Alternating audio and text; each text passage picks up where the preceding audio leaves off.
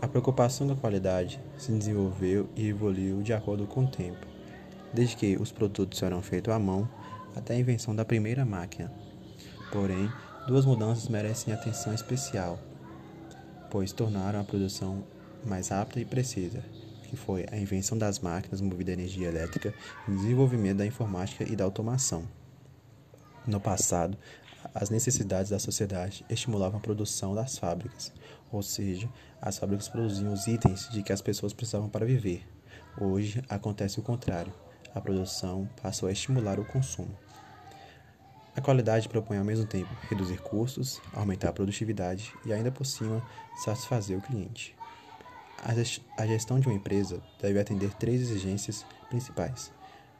A primeira exigência é um compromisso com a ética, ética com os colaboradores, ética com os clientes.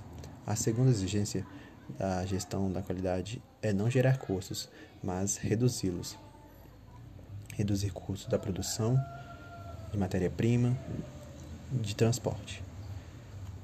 A terceira exigência é o planejamento da qualidade, pois o objetivo da qualidade é prevenir os problemas em vez de remediá-los.